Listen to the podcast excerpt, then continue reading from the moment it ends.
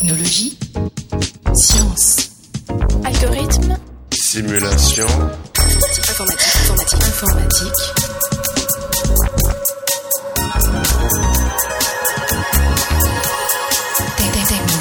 Chers auditeurs, bienvenue dans ce 62e épisode du podcast Interstice. Comment extraire des connaissances pertinentes à partir d'un grand volume de données? Voici la problématique que nous allons aborder aujourd'hui avec Laetitia Jourdan, professeure d'informatique à l'Université de Lille 1 et membre de l'équipe INRIA Dolphin. Laetitia Jourdan, bonjour. Bonjour Interstice. Avec vous, nous allons parler d'optimisation et de data mining, deux termes clés pour expliquer vos travaux, il me semble. Avant de rentrer dans le vif du sujet, peut-on faire la lumière sur ces termes? Donc avant tout, je suis chercheur en optimisation. Donc l'optimisation, on s'occupe de modéliser des problèmes et de chercher les meilleures solutions, là où les meilleures solutions à ces problèmes. Donc ce sont des solutions qui satisfont un objectif et on a régulièrement des contraintes à respecter pour que euh, ces solutions soient valides pour le problème. Le data mining, donc en- ça c'est le terme plutôt anglais. En français, on dira plutôt l'extraction de connaissances ou la fouille de données. Là, en fait, c'est chercher dans les données des connaissances intéressantes et souvent nouvelles pour euh, mieux comprendre des phénomènes. Et donc, quel est le lien entre l'optimisation et le data mining? Alors, dans le cadre de mes travaux, je m'occupe plus particulièrement de modéliser les problèmes de data mining comme des problèmes d'optimisation et donc d'utiliser des méthodes spécifiques à la résolution des problèmes d'optimisation pour résoudre des problèmes de data mining. Dans l'équipe Dolphin, vous cherchez donc à résoudre des problèmes d'optimisation combinatoire multi-objectifs de grande taille. De quoi s'agit-il exactement? Un exemple concret, c'est euh, bah, par exemple, vous voulez aller d'une ville A à une ville B. Eh bien, vous voulez y aller rapidement, mais en même temps que ça vous coûte le moins cher en essence. Souvent, rapidement, bah, vous allez prendre l'autoroute, sauf que l'autoroute, vous allez faire plus de kilomètres et du coup, ça va vous coûter plus cher en essence. Donc, c'est une solution très rapide, mais coûteuse. Et si vous prenez les petites routes, bah, vous allez mettre plus de temps, mais ça va vous coûter moins cher en essence. Donc ça, on a deux objectifs contradictoires et deux solutions qui résolvent euh, le problème, certains en optimisant bien l'une des fonctions et mal l'autre, et ainsi de suite. Donc quand on optimise, en général, on optimise une fonction pour chercher là où les meilleures solutions à, cette fonction. Quand on est en problème multi-objectif, ben, on n'a pas une seule fonction, on a plusieurs fonctions et on essaie de les résoudre en même temps. Et souvent, ces fonctions sont dites contradictoires, c'est-à-dire que quand on est très bon sur une fonction, ben, en général, la solution qui est très bonne sur la fonction, elle est en général pas très bonne sur l'autre. Et donc, on cherche des solutions qui sont bonnes sur toutes les fonctions. Et donc, c'est un principe de l'optimisation multi-objectif. Et quels sont les enjeux ou objectifs de vos travaux?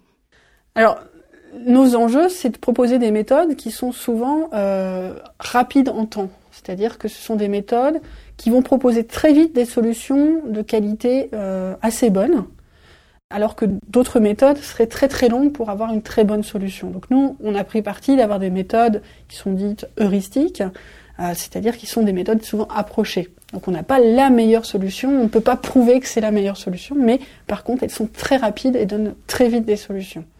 En optimisation multi-objectif, en plus, il y a très peu de méthodes exactes qui traitent beaucoup d'objectifs en même temps. Et donc, nos approches, nos, nos méthodologies, ben, ça nous permet de traiter euh, des problèmes avec beaucoup d'objectifs. Et les outils et les méthodes que vous développez?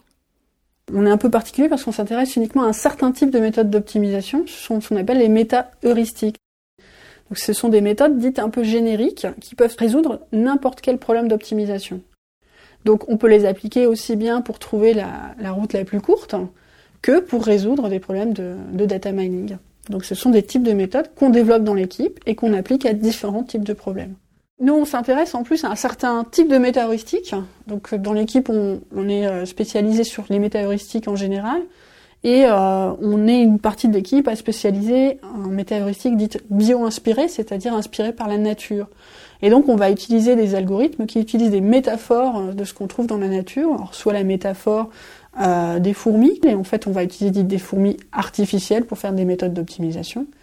Dans l'équipe, on s'intéresse plus particulièrement à ce qu'on appelle les méthodes évolutionnaires, qui utilisent le, la métaphore de Darwin, de s'adapter à un problème pour être le plus résistant euh, au problème, pour euh, faire des nouvelles méthodes d'optimisation. Et donc les applications de vos travaux?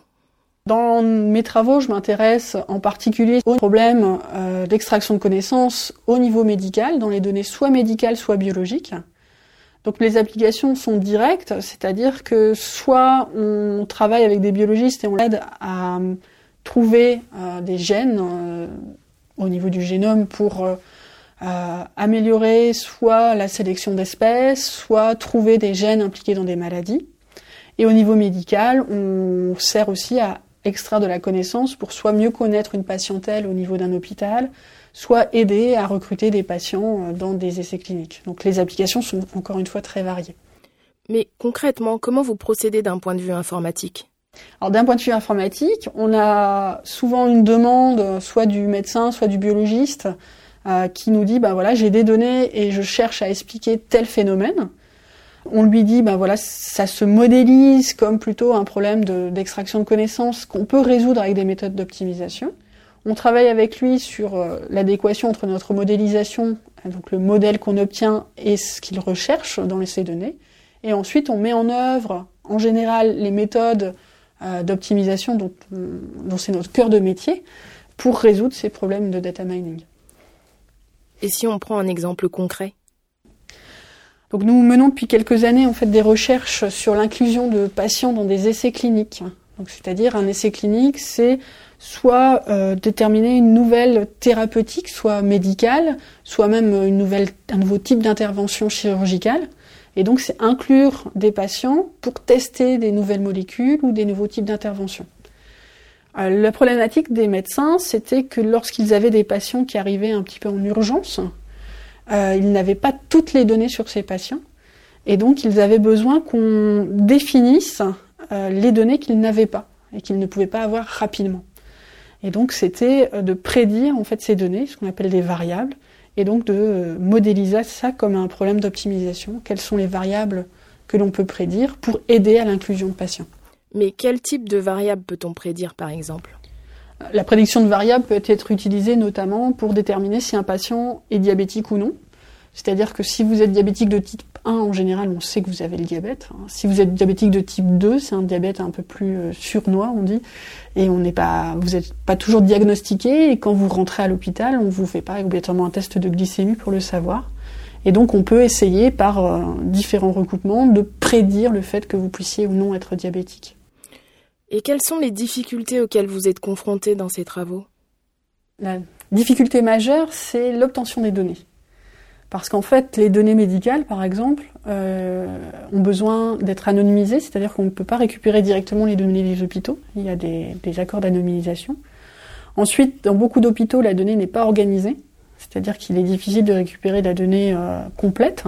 On a des fois des données sur certains services, euh, mais on n'a pas les données globales, on n'a pas tous les tous les dossiers, donc toute l'information sur les patients. Donc ça, c'est vraiment la grosse difficulté, c'est de récupérer la donnée.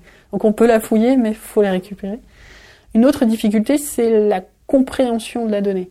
C'est-à-dire que souvent, si vous travaillez sur de la donnée, il faut quand même essayer un petit peu de comprendre ce que sortent les algorithmes pour essayer de voir si on a la bonne solution au bon problème. Et donc là, il faut savoir discuter avec les médecins, et donc il y a toute une notion de vocabulaire à, à avoir pour pouvoir discuter avec les médecins. Il faut un vocabulaire commun. Voilà.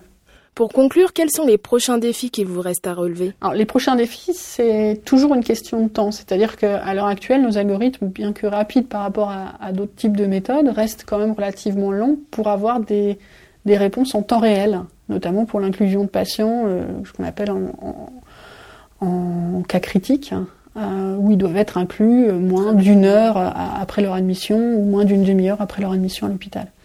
Et donc là, le, le, besoin de méthodes beaucoup plus rapides, beaucoup plus puissantes, euh, c'est un, un, des défis. On a aussi un problème, on est sur, euh, sur des données, mais on n'est pas encore sur ce qu'on appelle du big data, c'est-à-dire de la grosse, grosse, du gros volume de données. Mais pour quelle raison? Parce que précédemment, vous parliez de difficultés à avoir des données bien classées et à mhm. bien les traiter. Là, avec le big data, ça laisse entendre qu'il ne s'agit pas vraiment de gros volumes de données. C'est-à-dire qu'à l'heure actuelle, la donnée dont on dispose, c'est-à-dire qui nous a pour le moment été donnée, ce n'est pas encore des gros volumes de données. Mais euh, l'enjeu dans les deux ou trois prochaines années, hein, c'est le cadre euh, d'un projet ANR qu'on a euh, au sein de l'équipe, c'est bah, de traiter des gros volumes de données en temps réel. Et donc ça, c'est nos prochaines investigations. Laetitia Jourdan, merci d'avoir accepté cet entretien. Chers auditeurs, ce podcast est maintenant terminé. À la prochaine et n'oubliez pas les sciences du numérique sur Interstice.